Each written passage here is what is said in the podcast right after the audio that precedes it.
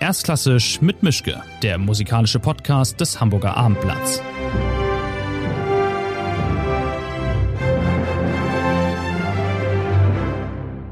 Schönen guten Tag zu einer neuen Folge von Erstklassisch mit Mischke. Wie immer bin ich in meinem kleinen Arbeitszimmer in Hamburg und wie immer ist mein Gegenüber ganz woanders. Diesmal ist es in Bern, würde ich vermuten. Auf jeden Fall weiß ich, dass die Geigerin Patricia Kopaczynskaja ist. Schönen guten Tag, toll, dass wir uns sprechen und wie schön, dass wir uns endlich wieder sprechen. Das ist, glaube ich, zwei Jahre her. Guten Tag, Herr Mischke. Ja, ich bin in Bern. Genau. Sie hören mich. Ja, ich höre es gut, ja. Gut, wunderbar. Also, hallo nochmal. Ähm, Hallo. Die erste Frage, die ich immer loswerden muss äh, in diesen Wochen und Monaten, Sie haben mir geschrieben, Sie sind ins Corona-Loch gefallen. Also wie wie geht's Ihnen denn jetzt und wie ging es Ihnen, als Sie da drin waren in diesem Loch? Also, ich empfand es sehr stark wie eine, eine Art Albtraum. Deswegen meine ich, dass das wie ein Loch ist. Man fällt so irgendwo hin wie Alice im Wunderland und dann erlebt man Dinge, die, die man sich das noch nie so vorstellen konnte. Was Mhm. einerseits ja auch ganz interessant sein kann und andererseits äh, will man doch irgendwann raus. Und da es kein Ende absehbar war, seit, also erst seit einer Woche oder so wissen wir jetzt relativ genau, was, was auf uns zukommt. Ähm, die wenigen Konzerte, die dann bald stattfinden, meine ich. Aber sonst war das ja sehr, sehr lang. Unendlich. Mir kam es wie eine Unendlichkeit vor. Haben Sie auch das Zeitgefühl verloren? Ich wusste irgendwann nur noch mal grob, was für ein Monat ist, aber mehr auch nicht. Ich auch, absolut nichts, nichts mehr wusste ich. Ich wusste nicht Ah. mal, wer ich bin, ehrlich gesagt. Ah. Es, es war ein, eine, eine totale Nirvana. Da war ich noch Aha. nie. Und da will ich Ah. nie mehr hin. Also ich müsste Hm. mich jetzt wieder, äh, ich würde wissen, wie ich mich wappnen müsste, wenn, äh, wenn so etwas wieder kommt. Und ich nehme an, es wird wieder sowas kommen. Eine zweite Welle ist ja voraussichtlich mehr als möglich. Hm. Was haben Sie denn erlebt in diesem Rabbit Hole, wenn Sie gesagt haben, Sie haben Interessantes erlebt? Ja, man geht so hinein in sich selbst und äh, ich war erschrocken, was ich vorgefunden habe. Das, ich weiß nicht, wer ich bin. Ich habe sch scheinbar mein ganzes Leben auf der Bühne verbracht und ohne Bühne bin ich jemand, den ich noch nicht kannte. Also ich müsste Ah. eigentlich zum Psychiater, um Ach. herauszufinden, was passiert ist. Aber es ist ja wirklich verrückt, wenn man bedenkt, wie viele Konzerte ich gespielt habe und wie viel sich eigentlich nur so unterwegs und auf der Bühne, ähm, das war ja wie ein, ein Leben im Theater oder ein Theater im Leben, so ungefähr. Hm. Hm. Aber ich, ich konnte ja nicht einmal kochen. Also ich bin jetzt 43, das ist ja, ähm, naja, ein andere können mit 60 wahrscheinlich. noch nicht kochen, aber ja, das gibt's auch, aber nicht bei den, bei, nicht bei den Frauen, ne? ach na ja. Aber ähm, und wie haben Sie sich dann aus diesem Loch wieder rausbekommen? Ich habe mich nicht rausbekommen. Mhm. Nein, nein. Äh, es, es ist so ein Abgrund. Das äh, war doch äh, auch lustig und traurig hineinzuschauen, was, was da alles ist. Hm. Ein, aber es war eigentlich auch schön. Ich habe mit meiner Tochter viel Zeit verbracht, noch nie so viel Zeit verbracht. Habe ich mit ihr, wir haben Federball gespielt und äh, Ping-Pong und sehr viel gesprochen und ich habe Spinatstrudel gelernt, Käsekuchen. ja, ich habe eine Torte gebacken, war ganz toll eigentlich. Lauter wichtige Dinge fürs Leben. Aber ähm, konnten Sie denn üben? Also haben Sie geübt oder ging das auch nicht? Wie war das? Doch, diese Routine habe ich beibehalten. Ich habe jeden Tag geübt. Aber das Mhm. war nicht wie, wissen Sie, das Spielen war für mich ein Riesenabenteuer. Das, das war immer etwas, wo, wo ich, wo verschiedene Ichs waren. Und das war so spannend. Hm. Und hier war ich eins. Es gab mich Hm. nur einmal. Und ich Hm. wusste nicht, ob ich mich so mag, ne? Hm. Und natürlich kann man lesen und sich weiterbilden und so weiter. Das habe ich alles versucht zu machen. Aber die Frage ist plötzlich sehr groß gewesen und so vor mir gestanden, wie ein, wie ein, äh, wie ein, ich weiß nicht, wie so ein Titan. Hm. Braucht es uns, Musiker? Braucht es uns? Ja, ich, ich meine ja, aber manche meinen, ach, es geht auch ohne. Also ich hatte Zeiten, wo ich mich geschämt habe, dass ich nicht Installateur bin oder Friseur oder irgendwie nützlich. Ich möchte so gerne nützlich sein. Da, da erfinde ich mich immer wieder, egal was ich mache. Hm. Also, aber als Musiker sitzt man zu Hause und man überlegt sich schon, war das alles nur ein, eine Einbildung von uns? hm.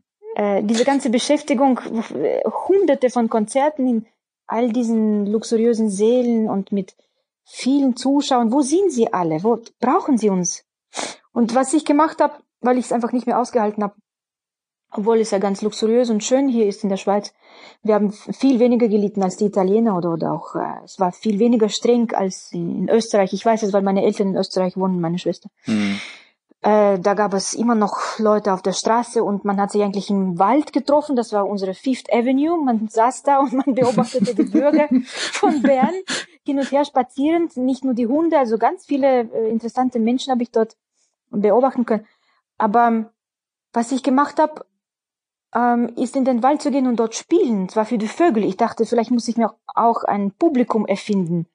Mhm. Und dann ging ich da in unseren Bremgartenwald, so heißt das. Es ist wunderschön, sieben Minuten zu Fuß von uns.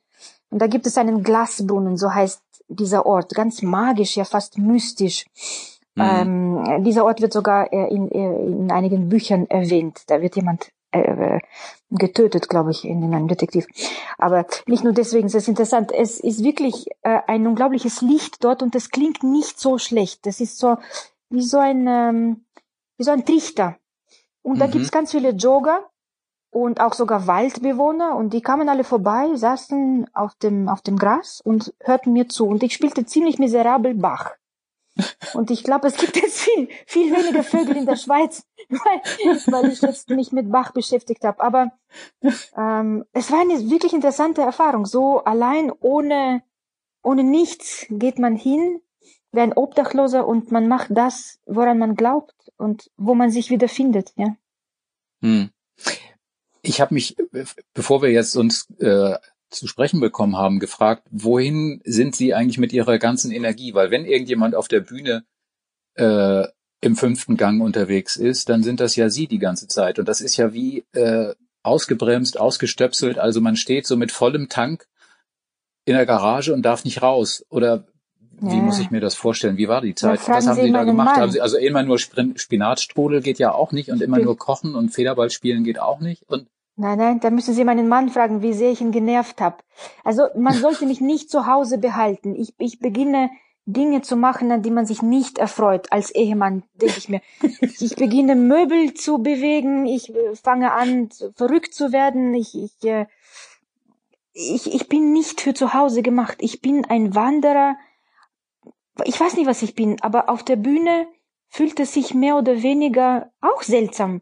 Vielleicht für die Zuhörer noch seltsamer aber dort, dort kann ich träumen, ja, und so im Haus, mh, mm, am Anfang war es eigentlich nicht so schlecht. Ich habe ja das gebraucht. Wir alle waren wie, wie die Eihörnchen so im, im ständigen ähm, sich überholen, sich selbst überholen. Ich wusste nicht mehr, wo mein Schatten ist. Wo gehe ich hin? Hm. Was mache ich jetzt? Tausende Ideen und irgendwie hat das alles funktioniert, aber wie? Welche Kosten hat das mit sich getragen? Was, was wusste mein Kind von mir? Oder gut, ich will das nicht dramatisieren, aber man muss schon sich etwas ähm, sehr Unmenschliches darunter vorstellen, wie, wie wir von einem Kontinent auf den anderen eilen und Konzerte spielen. Und ich weiß nicht, warum eigentlich. Das habe ich mich alles hm. gefragt. So viele Fragen plötzlich. Wozu habe ich das Ganze gemacht? Ich habe so wenig davon gelesen, was in meinen Büchern, äh, was in meinen äh, Bücherschränken ist. Wie, wie hm. wenig hm. weiß ich über die Welt? Was habe ich denn alles erzählt auf der Bühne, wenn ich so wenig weiß? Wo, woher schöpfe ich das? Das sind sehr unangenehme Fragen, ehrlich gesagt. Hm. Haben Sie denn auf diese eine Frage, warum Sie das alles gemacht haben, eine Antwort gefunden? Zu viel Energie wahrscheinlich und nicht wissen, was man sonst macht, was man sonst machen könnte. Dabei mhm. gäbe es schon einiges. Aber mir fällt immer nur so irgendwie irgendwo hingehen und spielen. Ja, ich könnte in ein Altersheim gehen und im Hof spielen Oder ich gehe in den Wald und spiele für die Vögel und da, das ist halt, das bin ich. Ich bin ein Bühnentier. Hm. ich weiß nicht, was schon, ich sonst kann. Ja. ja. Sie hatten aber ja schon ein Konzert, wenn ich das richtig zusammenkriege, in, in Bern am 19. Juli, der Geigen der Eremit, der schöne Name, ähm, mit dem Kammerorchester, das Sie da leiten in Bern. Nein, nein, nein, nein, das, das kommt. Das kommt noch. Das kommt noch? Mit dem, nein, mit Kamerata Band war alles abgesagt, aber ah, es okay. kommt noch. Äh, ich glaube 19. August ist das vielleicht, haben wir irgendwas verwechselt. Nein, das sind ah. die kleinen Konzerte, die ich mir schnell organisiert habe, weil ähm, man muss da sehr, sehr dringend den äh, Musikern ähm, helfen, die in Not geraten sind. Und das Einzige, was ich kann, ist einfach selbst spielen. Also ich kann nicht gut hm. darüber reden und irgendwie so Geld sammeln, indem ich äh, ähm, laut schreie, was los ist, sondern ich gehe und spiele und wir stellen einen Hut auf und wir hm. sammeln einfach. Und die Leute, die hier einfach in, äh, in unseren Straßen wohnen, die kommen dann in diese Kirche und hören sich Max Reger an und meinen Bach und Lachenmann, das habe ich nicht auf dem Programm geschrieben, aber es kommt mhm. auch Lachenmann und Francesconi und vielleicht Xenakis und Chelsea und Charino. Sie wissen nur von Bach und Reger, deswegen werden sie auch kommen wahrscheinlich. Ja, aber dann hatten Sie jetzt noch kein Konzert im Sinne von Publikum ist da, Sie spielen vor Publikum, das kommt erst noch. Ja, ja, das kommt schon. Also Salzburg mhm. kommt, Ligeti Violinkonzert mit äh, Kamerata Salzburg, ähm, ja. mit ähm, Ingo Metzmacher, Schubert Tod und das Mädchen mit dem gleichen Ensemble, Gstaad, zwei Beethoven Sonaten. Man hat ja Beethoven ironischerweise so wenig gespielt in dem Jubiläumsjahr. Es ist ja. ja. wirklich fast fast zynisch. Und ja. äh, nein, es kommt einiges. Glauben Sie denn, dass Sie einfach wieder so auf die Bühne raus können? Ist das wie, das wie Fahrradfahren, wie, wie Reiten oder? Ich habe überhaupt Vielleicht keine Ahnung, ob ich überhaupt noch spielen kann. Ich weiß gar nicht, ob ja, ich also noch denken kann, was, was passiert, wenn ich auf der Bühne bin. Vielleicht falle ich um. Und kann gar das nicht spielen. Nicht hoffen, aber, aber ich könnte das, mir das wäre meine erste Performance. Eine echte, nämlich eine echte. aber ich kann mir vorstellen, dass es ein, ein schwieriger erster Schritt wieder raus ist auf die Bühne. Also es ist wie nach einem, nach einem Skiunfall wieder den Berg runter sollen. Nein, es war ja kein Unfall. Sich, muss das jetzt sein? Es ist verschieden. Wenn man umfällt, dann äh, braucht es echt eine sehr ähm, harte psychologische Arbeit, ein Aufbau. Hm. Wir sind da nicht umgefallen. Wir waren plötzlich alle in, in, in einer absolut neuen ähm, neuen Wahrnehmungswelt, weil wir waren ja plötzlich mhm. alle ein, eingesperrt. Keiner von uns war eingesperrt mhm. vorher. Plötzlich muss ich also an die mhm. Gefangenen denken. Wie geht es dann diesen Leuten, ja, die in Amerika, mhm. äh, diese jungen äh, schwarzen Amerikaner, die äh, wegen, äh, ich weiß nicht, äh, Laden, äh, Diebstahl ins Gefängnis kommen und dann ihre ganze Jugend mhm. dort verbringen. Wie, wie ist es dann? Mhm. Ja, man denkt dann plötzlich wirklich so Dinge, die, äh, die einem nie eingefallen sind. Äh, oder ich weiß nicht, wie war das in Gulag hm. oder. Hm. Aber so Aber, schlimm ist es ja nicht. Aber äh, da gibt ja. es zum Beispiel eine Geschichte, die ich von einem Komponisten gehört habe. Am Berner Konservatorium gab es Bewerbungen von Studenten aus der ganzen Welt für Kompositionsstudium. Und eine war aus Wuhan, tatsächlich. Mhm. Und alles per Video natürlich. Und dieser Student hatte die ganze Zeit die Maske an. Und dann sagte hm. der Schweizer Professor, könnten Sie vielleicht nur für eine Minute die Maske absetzen, dann würde man vielleicht Ihr Gesicht sehen zumindest. Und er sagte, ich muss mich entschuldigen, ich kann es nicht machen. Ich bin in einem Zimmer, das zehn Quadratmeter groß ist und meine Mutter ist an Covid erkrankt. Sie ist neben mir und das Zimmer hat keine Fenster. Hm. Und dann hat er das mit dem Computer so gezeigt. Also da muss man sich vorstellen, wie, wie verschieden es den Leuten gegangen ist. Ne? Hm. Sind Sie denn in Kontakt mit anderen Musikern? Also gibt es da, äh, schließt man sich untereinander kurz und sagt, wie geht es dir, wie geht es, mir geht so und so? Oder war das alles eine Einzelkämpfersituation die letzten Monate? Gab es da keinen Kontakt, weil alle so in Schockstarre waren und nicht wussten, wohin mit sich und mit den Gefühlen, wie es so ist? Schockstarre ist ein gutes Wort. Ich habe das immer gesucht. Eine Erlahmung. Wir waren ja alle wie gelähmt. Und keiner kam mhm. auf die Idee, wir könnten vielleicht doch irgendetwas unternehmen, wie, wie, ich weiß es nicht. Es war ja teilweise ziemlich warm, man hätte auf die Straße gehen können und spielen.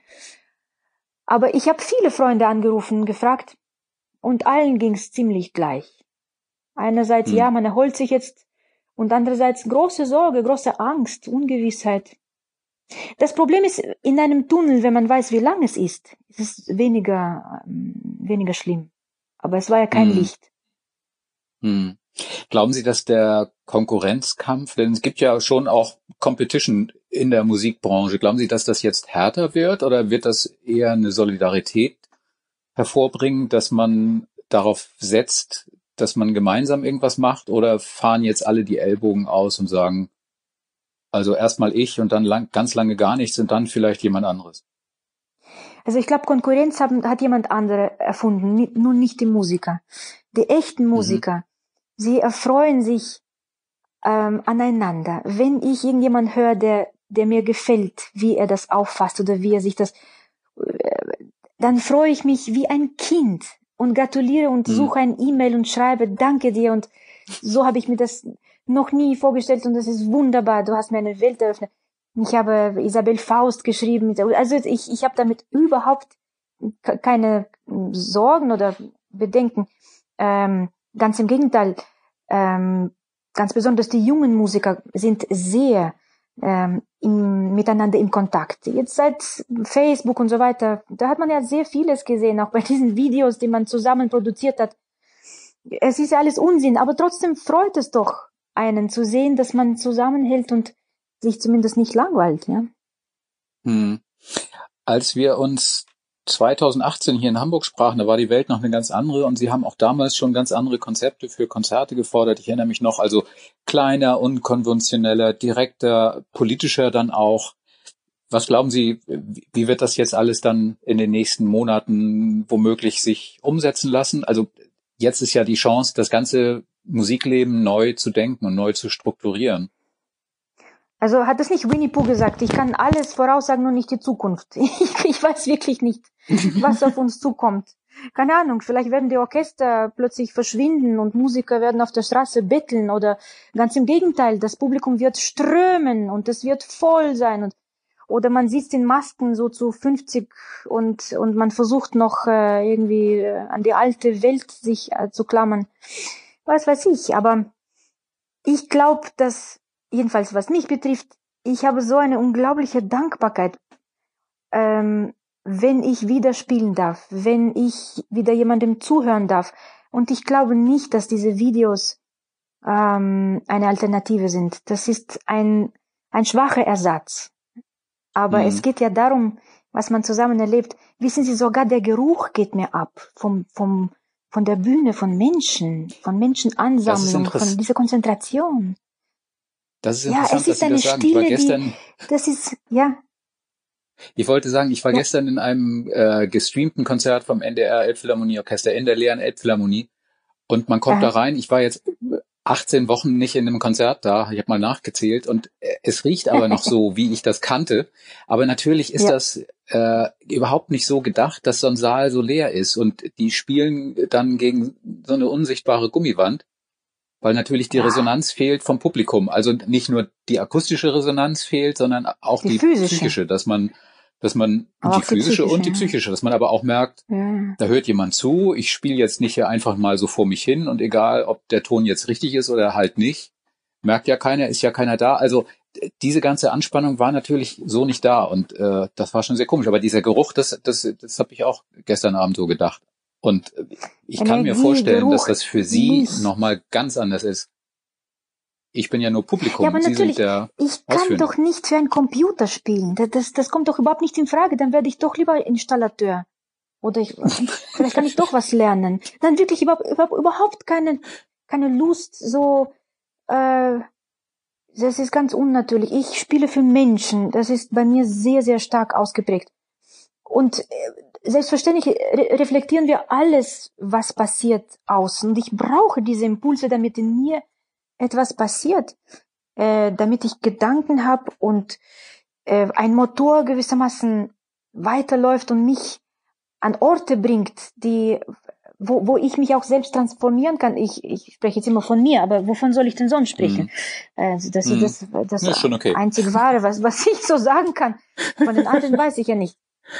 Aber wissen Sie, ich meine, diese Corona-Sache, das hat uns natürlich alle sehr überrascht. Aber mein Mann ist Mediziner und er hat schon lange gesagt, äh, er wundert sich, dass das nicht vorher gekommen ist. Äh, ob jetzt ein Chinese ähm, eine Fledermaus gegessen hat, das ist natürlich ein Unglück, aber es könnte auch ganz anders kommen. Es sind einfach zu viele Bakterien mhm. um uns herum. Und das ist zu erwarten mhm. bei dieser Globalisierung. Äh, wir reisen ja so viel wie die Wahnsinnigen. Natürlich kommt das von irgendwo. Mhm. Eigentlich keine Überraschung. Es sollte keine Überraschung. Wir sollten mhm. ein bisschen mehr den Wissenschaftlern mm, trauen, auch wenn sie nicht viel wissen, wie, wie man jetzt sieht. Sie, sie müssen auch mhm. sich entwickeln und mal schauen, wie das. Trotzdem wissen sie viel mehr als wir. Das kann man ja nicht leugnen, nicht wahr? Mhm. Wir können nur so Verschwörungstheorien erfinden. Je, je, je kränker die Fantasie, desto, desto schlimmer. Aber die Fakten sind Fakten und äh, die Wissenschaftler sagen auch schon seit langem, dass, dass wir auf einem sehr ähm, bedrohlichen Kurs sind, also global, mhm. nicht nur bakteriell, sondern einfach existenziell. Ne? Und ich kann mir ja vorstellen, ich als Künstler, ja. Ja, ja, ja, Sie. Ja. also ich, weil Sie gefragt haben, wie wird das sein? Vielleicht werden ja die Künstler ein bisschen mehr Bewusstsein haben und Mut auch, sich ein bisschen mehr der, der relevanten Dinge zu, sich zu wenden. Ich meine, was hat es für eine Relevanz, immer wieder Beethoven zu spielen oder Tchaikovsky? Sagen Sie es mir. Und immer wieder hm. so schön und perfekt und gleich. Was, was, was hat das für einen Sinn? Ich verstehe das gar nicht. Chopin, Rachmaninoff, Mozart, was, was wollen wir uns beweisen, dass, dass es uns gut geht und äh, wie schön die Musik ist, wie sie uns bewegt? Hat es vielleicht auch noch, noch einen Sinn, in, ins Konzert zu gehen und auch ähm, mal andere Impulse zu bekommen, nachdenklich nach Hause zu kommen und ähm, auf neue Gedanken zu kommen. Wenn die Wissenschaftler mhm. uns nicht berühren mit ihren ähm, ähm, Forschungen und äh, und Kenntnissen, wenn, äh, wenn die Greta Thunberg verhasst in den Zeitungen kommentiert wird, und zwar in großen Zeitungen, wenn wir mhm. unsere Kinder auf den Straßen sehen und sie belächeln, ähm, können wir vielleicht in der Kunst ähm, eine Ebene finden, wo, wo wir sensibler werden und, und ein bisschen offener die Welt ansehen, vor allem die Zukunft, nicht die Vergangenheit, anbeten und, und äh, uns an der ergötzen, sondern mal wirklich schauen, warum die alten Politiker sich nicht Sorgen machen äh, um die nächste Generation, sondern äh, sondern jetzt plötzlich alles äh, möglich war, ne, die äh, Flugverkehr zu stoppen. Das war jetzt plötzlich äh, möglich. Das ist doch wirklich, es war wie wie in einem äh, Witzblatt. Ja, plötzlich ist alles mhm. möglich. Natürlich mit furch und, äh, furchtbaren Konsequenzen für die Wirtschaft, das ist ja alles klar. Hm. Aber weil es sie betroffen hat, weil sie alt sind, die Politiker. So, so, de so denken wir uns. Hm. Ich kann mir vorstellen, dass Sie in der Zeit jetzt in den letzten Wochen und Monaten Ideen hatten, auch vielleicht für Programme, weil die Programme, die Sie gemacht haben, ich nenne das jetzt mal Konzeptprogramme, ähm, die, das war ja auch nicht nur vier schöne Stücke nebeneinander und danach verbeugen und Feierabend, sondern das waren ja äh, durchkomponierte Abläufe. Da ging es ja um, um Themen. Das Dies Irae-Thema oder der Beethoven, ja. also egal was, es waren immer, es war immer mehr als ein Bündel schicker Stücke, sondern es war eine, eine Botschaft da, da drin. Ist Ihnen jetzt in den vergangenen Monaten, sind Ihnen da Ideen gekommen, was womöglich als nächste Konzertprogramme dringend notwendig ist? Oder war das auch noch im Rahmen dieser Schockstarre gar nicht drin, darüber nachzudenken? nicht viel, muss ich sagen. So etwas kommt nicht äh, geplant oder weil man plötzlich Zeit hat, ähm, ist das plötzlich da. Es ist eine Schwangerschaft. Es braucht viel, viel, viel Zeit, bis es da ist und dann hadert man darüber und zweifelt ob das dann wirklich zusammenpasst, ob das das, ähm, ob das richtig rüberkommt. Ähm, Dies Irae ist für mich am schlüssigsten im, im Moment von all dem, was ich gemacht habe, weil es, mm, weil ich mich damit immer noch identifizieren kann. Ähm, diese Kombination von Ustwolskajas Werk Dies die Komposition Nummer zwei mhm. für Holzwürfel, das ich selbst gespielt habe mit acht Kontrabässen und Klavier. Ähm, allein das Stück ist es wert, einfach mal zu spielen und zu hören, für die, für die Zuhörer und auch Zuschauer auch das zu sehen. Das ist absolut verrückt. Äh, mit nichts zu vergleichen, aus keiner Tradition. Mhm. Ähm, ein Stück, das in einem die Abgründe öffnet. Und man muss keine Angst haben. Man muss dahin gehen und äh, mutig hinein in diese Dunkelheit sehen. Und rundherum, was ich mir überlegt habe mit den Metronomen ganz am Schluss, die wir dann unter die Sitze stellen, damit man das Gefühl hat, dass wir auf einer ähm, tickenden Zeitbombe sitzen, was äh, in meinen Augen absolut so ist. Oder ähm, Bieber mit, mit, mit Crump kombinieren mhm. und äh, dem Krieg in die Augen schauen, wie das eigentlich ist. Bei Bieber wird der Alltag eines Soldaten beschrieben, wo man betrunken äh, durcheinander äh, Volkslieder äh, singt und bei Crump ist der ganze Schreck und, und Blut und die Wunden alles in der Musik. Ähm, oder wo die Musiker auf der Bühne liegen und ich ein, ein, äh, ein byzantinischen Gesang auf der Geige spiele. Das, das alles war visuell und musikalisch sehr schlüssig. Oder ein Chor, der im, als Kreuz im Saal plötzlich aufsteht und man erwartet ihn nicht und plötzlich singen sie dieses unglaubliche Stück von Antonio Lotti. Äh, oder dann die sieben Posaunen, die die äh, Apokalypse ähm, ankündigen. Also das für mich ist das ein Projekt, das, äh, das ich öfters machen möchte. Und ich habe das Glück, hm. das an, an ziemlich vielen Orten machen zu dürfen. Was mir neu eingefallen ist, ist halt einfach das, was ich sowieso schon ähm, un unbedingt überlegen musste. Mit den Berliner Philharmonikern habe ich das Privileg, ein ähm, Kammermusik-Wochenende zu gestalten. Und da dachte Aha. ich, das einzig Richtige ist, diese Konzerte für die Komponisten von heute und zwar nicht die Bekannten, die Alten, die sowieso schon die großen Bühnen erlebt haben und die Hauptsachen geschrieben haben, sondern für die Jungen.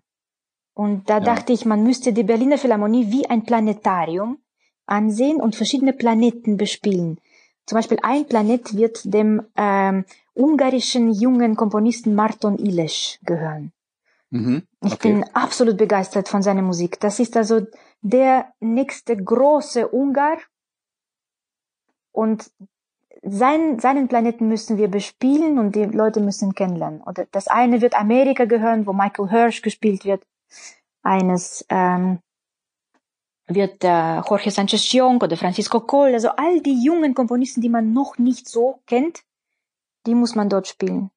Dann gab es noch ein Projekt mit Male Chamber Orchestra, wo ich möchte, dass das Orchester in einem Sarg spielt, in einem riesigen Sarg. Aber das ist wohl nicht möglich, den Sarg zu bauen. Aber hm. zumindest da hatte ich die Idee. Es schließt sich das, es schließt sich so langsam und dann kommen so Models raus, so von der Bühne, so mhm. halbnackt mit all den ähm, Markenartikeln auf ihnen und, und sie gehen so total so magersüchtig und, und so seltsam äh, durch den Saal und man spielt aber im Hintergrund äh, von Luigi Nono äh, Ricordati che, äh, che ti hanno fatto an, an Auschwitz. So ein mhm. elektronisch äh. Also, das fände ich noch interessant, so, so eine Gegenüberstellung. Sie wissen schon, dass in Ihnen offensichtlich eine Theaterregisseurin steckt, die raus will. Ja, was auch immer in mir steckt, ich will da nicht mehr reinschauen. Wenn ich wieder ein Sabbatical habe, werde ich ganz sicher den Tag so strukturieren, dass ich einfach nur arbeite und mich nicht hinterfrage. Also Was Spinatstrudel oder Installateur? Spinatstrudel, ja, Installateur. Einfach jede Stunde wird ähm, wird nach Plan gehen. Hm. Sie haben ja, weil, weil Sie diesen Plan-App oder weil Sie eben auch vorhin Frau Ostwolskaya erwählt haben, äh, genannt haben, Sie haben ja auch viel Ostwolskaya mit Markus Hinterhäuser gespielt und werden das wahrscheinlich auch mhm. zukünftig mhm. noch weiter tun. Nun, Salzburg ist in diesem Jahr doch aktiv. Wie finden Sie das? Ist das okay? Ähm, ich habe es jetzt nicht so ganz gehört, ob ich es okay finde, dass Salzburg aktiv ist. ja, dass die Salzburger Festspiele stattfinden. Da ja, Hinterhäuser hat sich ja, ja, lange. Okay. Ich finde das großartig. Ich habe darauf gewartet, was er macht, weil mhm. ich dachte, es, das wird äh, matchentscheidend sein. Wenn, mhm. wenn Sie den Mut haben, ähm, dieses Festival jetzt nicht dieses Jahr zuzuschließen, wird es auf alle einen ganz großen Einfluss haben und das sieht man ja auch. Man versucht ja. überall irgendwie klein, aber wieder zu starten. Ich finde es auch ganz ehrlich sehr unfair, wenn man wieder fliegen darf. Und wie bitte ist die Distanz zwischen den Passagieren? Sagen Sie es mir. Ich würde sagen 30 ja, Zentimeter. Eng, die, ja, die Belüftung ist eine andere in Flugzeugen, habe ich gelernt, als in Konzertsälen. Aber nichtsdestotrotz natürlich sieht es eigenartig aus. Und ja, in also Salzburg also, hat man große Säle und jedermann Open Air und so. Also ich bin gespannt, ich bin da auch, wie das dann wohl so sein wird.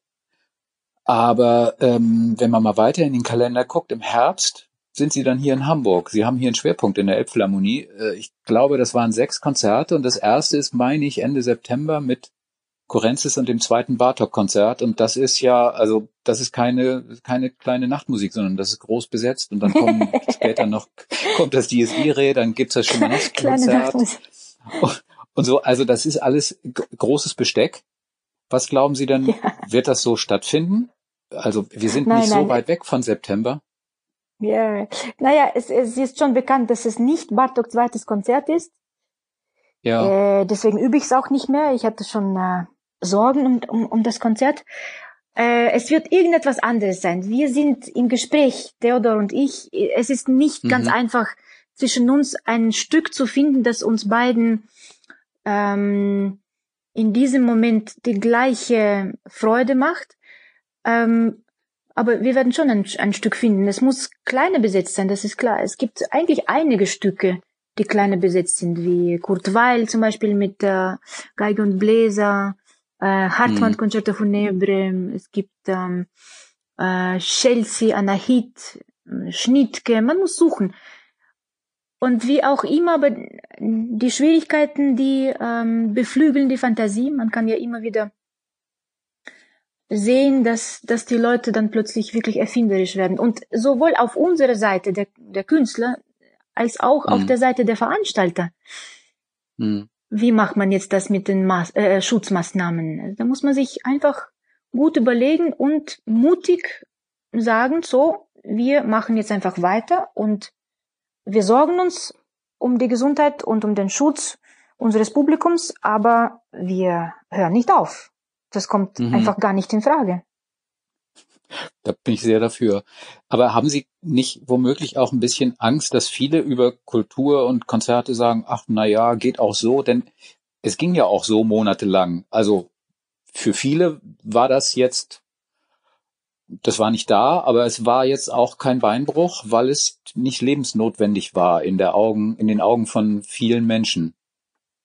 Und ich habe ein bisschen die Befürchtung, vorsichtig ausgedrückt, dass das womöglich nicht wieder weggeht, dieser Eindruck, sondern dass man dann danach sagt, okay, es ist jetzt weniger, aber dann ist es halt weniger und ja, können wir jetzt auch nicht ändern. Also in den Kirchen war es ja so, dass, äh, dass immer weniger Leute waren, nicht wahr? Weil immer weniger Leute mhm. an diese Institutionen geglaubt haben, äh, nicht einmal an die Religion. Jetzt, wenn das so mit den Konzerten passiert, dann sind wir schuld daran und nicht das Publikum.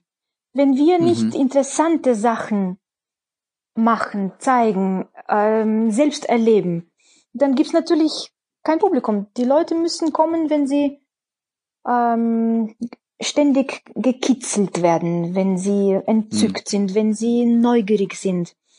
Wir müssen es so gestalten, dass das weitergeht und nicht befürchten. Ganz im Gegenteil. Ich glaube, dass die Leute hungrig sind nach neuen Eindrücken. Was glauben Sie, wie es normalen Menschen gegangen ist? Anders als uns? Sicher mhm. nicht. Ich meine, sie können mehr mhm. als Spinatkuchen backen, das ist ganz sicher. Die normalen Menschen. Aber trotzdem, ich möchte nicht behaupten, dass wir jetzt unbedingt äh, lebensnotwendig sind, die Musiker. Äh, sicher, wir können auch als Bettler auf der Straße auftreten. Ich werde es sicher machen, wenn es nicht anders geht. Aber ähm, ich glaube nicht, dass, dass es so, so still vor sich hingehen kann. Das glaube ich nicht. Hm. Werden Sie Ich meine, es, es sei denn, die sind taub. Bei, bei tauben Menschen geht's wahrscheinlich nicht. Ja, taub, man, vielleicht kann man auch im Herzen taub sein. Kann ja auch sein. Ja, es gibt so eine Krankheit, also dass man nicht Musik spürt. Das gibt's tatsächlich, neurologisch. Mhm. Okay. Ähm, was werden Sie aus der Zeit vor Corona garantiert nicht vermissen, was das Musikleben angeht und Ihren Beruf? Ähm, also als ich in diesem ganz dunklen Loch war in Corona-Zeit, habe ich gedacht, ja, will ich wieder so arbeiten, wie ich gearbeitet habe? Mhm. Und die Antwort war auch nein. Und das hat mir auch so Angst gemacht. Das heißt, wieder dasselbe? Nein. Aber das geht auch nicht. Also es war schon ähm, sehr übertrieben. Andererseits, die Nachfrage war ja da. Aber ich bin ja mitten im Leben. Ich bin jetzt 43 und irgendwo muss ich mir sagen, was ich noch, was ich wirklich relevant finde, wo ich echt einen, ähm, wo ich echt etwas leisten kann, wo es mich braucht. Da, das muss ich noch hm. machen. Aber nicht alles Mögliche. Ich glaube nicht, dass ich weniger arbeiten werde. Das kann ich gar nicht. Es ist nur, dass sich wirklich jeder ganz sicher hinterfragt, was könnte man ändern? Wo hätte man weniger Gewissensbisse? Auch wenn wir auf der sinkenden Titanic uns befinden, können wir trotzdem etwas zu unserem Gewissen beisteuern. Zum Beispiel geschickter und klüger unsere Reisen äh, planen, organisieren. Nicht so zickzack. Einmal Japan, einmal schnell nach Australien. Das, das, das kann man nicht verantworten, ja. Hm. Und ich, und ich glaube, das da ist relativ ja leicht zu bewerkstelligen. Ja, also das Umdenken wird sicher passieren, dass das jetzt nicht mehr so ist, dass mal eben ein Termin auf der einen Seite und ein Termin später auf der anderen Seite des Globus passiert und dass alle nur durch, durch Hörensagen noch wissen, in welchem, in welch, auf welchem Kontinent sie gerade sind. Das glaube ich, ist erstmal vorbei. Aber vor allem ähm, für, für Riesenorchester. Bedenken Sie, wie viele Leute da die ganze Zeit die Solisten können noch, wir sind ja einzelne Passagiere, mhm. aber das geht auch nicht. Man, man sollte wirklich das Ganze neu überlegen. Und, und wie, mhm. wie gesagt, es geht leicht, wenn die Veranstalter, Musiker, Agenturen alle miteinander arbeiten. Kennen Sie irgendjemand, der der Natur äh, Schlechtes tun möchte? Ich kenne niemand persönlich. Alle wollen helfen. Also dann mhm. äh, ge gebrauchen wir unseren Menschenverstand dafür, dass wir äh, zumindest jetzt in, in den letzten Sekunden unserer äh, menschlicher Existenz uns doch einen, einen würdigen äh, Abschied ausdenken. Mhm. Wenn jetzt, was, was wäre dann, äh, da das erste Konzert ja noch bei Ihnen im Kalender steht, aber was wäre so Ihr Wunsch, wenn man weiß, große Orchesterbesetzung geht jetzt erstmal womöglich nicht, aber nichtsdestotrotz, wenn es denn ginge, was wäre das Konzert oder das Programm, was Sie spielen würden, wenn Sie jetzt ein großes Orchester mit dabei hätten, ein volles Haus und richtig loslegen könnten? Ähm, ich nehme an, Beethoven wahrscheinlich nicht, aber nichtsdestotrotz gibt es ja vielleicht ein Stück, wo Sie denken, oh Mensch, jetzt dieses Stück zum Start wieder, zum, zum Zurück in den Sattel. Hm, nein, ich habe keine, keine Pläne. Ich finde es eigentlich ähm, ganz gut so. Jetzt kommen Konzerte, die sehr spontan, schnell organisiert werden. Man überlegt sich neue Programme. Ich finde das eigentlich sehr kreativ im Moment. Ich spiele wahnsinnig gerne mhm. diese mh, hm, kleinen Konzertchen, die ich jetzt da in der Schweiz geben werde, wo ich das Geld sammle für die Musiker. Das finde ich sehr, sehr schön. Ähm, mhm. wissen Sie, sehr viele gute Sachen sind so in, in Not entstanden. So zum Beispiel Geschichte vom Soldaten von Stravinsky. Ja, das, das war nach dem Ersten Weltkrieg oder während des Krieges. Weil kein Geld war, das hat er dann in der Schweiz machen können. Einer hat es bezahlt. Und kleine Besetzung, ähm, eine Bühne, die man, die mobil war. Das ist doch wunderbar. So wie, so wie früher Commedia dell'arte oder die, die Akrobaten, die so herum äh, gastiert, äh, gereist. Das finde ich nicht schlecht, dass wir uns daran erinnern, was wir eigentlich sind, was sind unsere Wurzeln. Das sind, es ist nicht dieser Luxus, in, in diese wahnsinnig tollen Hallen spielen zu können mit toller Akustik und wo alles schmeichel, schmeichelhaft ist, sondern für Menschen, für, für echte Menschen, auch für solche, die keine Ahnung haben und wie sie sagen, eventuell uns gar nicht brauchen. Ja, sie glauben das, aber wenn sie uns mal gehört haben, vielleicht können wir sie bezirzen. Das, das sind neue hm. Aufgaben, die auf uns zukommen. Oder Pierrot hm. Lunaire auch. Da gab es gar kein Geld. Da gab es einen, äh, einen Sponsor und Schönberg schrieb eins nach dem anderen. Immer noch ein Instrument dazu, noch ein Instrument dazu, noch eine mit einem absurden Text und was ist daraus geworden? Ein, ein Jahrhundertswerk. Viele hm. solche Werke sind so entstanden. Ich glaube, wir können jetzt unsere Kreativität wirklich mal ausleben, echt ausleben. Sind Sie denn jetzt im Sommer 2020 Optimistin oder Pessimistin? Gar nichts bin ich. ich bin so ein Vogel. Eine von diesen Vögeln, die jetzt da draußen, wenn Sie nur sehen würden, was da für komische Vögel da aus meinem Fenster zu sehen sind. Das kann man leider nicht auf einem Podcast zeigen, aber ich habe sowas noch nie gesehen. Das hat so eine komische Frisur. Ich glaube, der kommt sicher aus, aus irgendwo aus einem Wunderland. So ein Vogel bin ich, oh. glaube ich. Okay. Oi. Ich äh, bin jetzt ein bisschen platt. Ich freue mich über das Gespräch. Ich fand es ganz toll. ich fand es ganz toll. Wir sollten das öfter machen als nur alle zwei Jahre. Aber Sie sind ja im ja, Herbst dann wieder hier wollen, in Hamburg. Und ähm, jedenfalls erstmal vielen Dank für das Gespräch. Ich wünsche Ihnen, dass das klappt, auch mit dem Spinatstrudel. Und vielleicht lässt Sie jemand ja mal irgendwo ein Rohr schrauben und äh, oder einen Wasserhahn reparieren und so in der Zwischenzeit. Vielleicht ist das ja eine Alternative. Hoffentlich nicht. Gut, dann erstmal vielen Dank. Danke und auch. passen Sie auf sich auf und wir bleiben in Kontakt und erstmal schönen Abend noch. Bis dann. Bis bald. Ciao. Vielen Dank, Michael. Auf Wiedersehen.